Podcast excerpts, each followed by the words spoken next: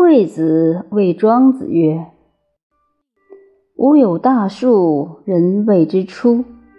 其大本臃肿而不重绳墨，其小枝全曲而不重规矩。立之徒，降者不顾。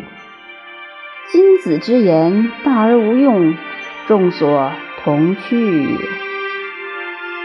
庄子曰：“子独不见离生乎？卑身而伏，以后敖者，东西跳梁，不避高下，重于击壁，死于亡谷。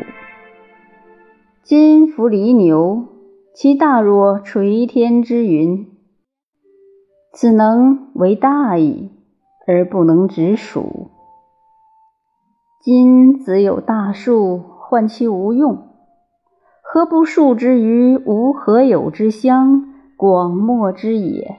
彷徨乎无为其侧，逍遥乎寝卧其下。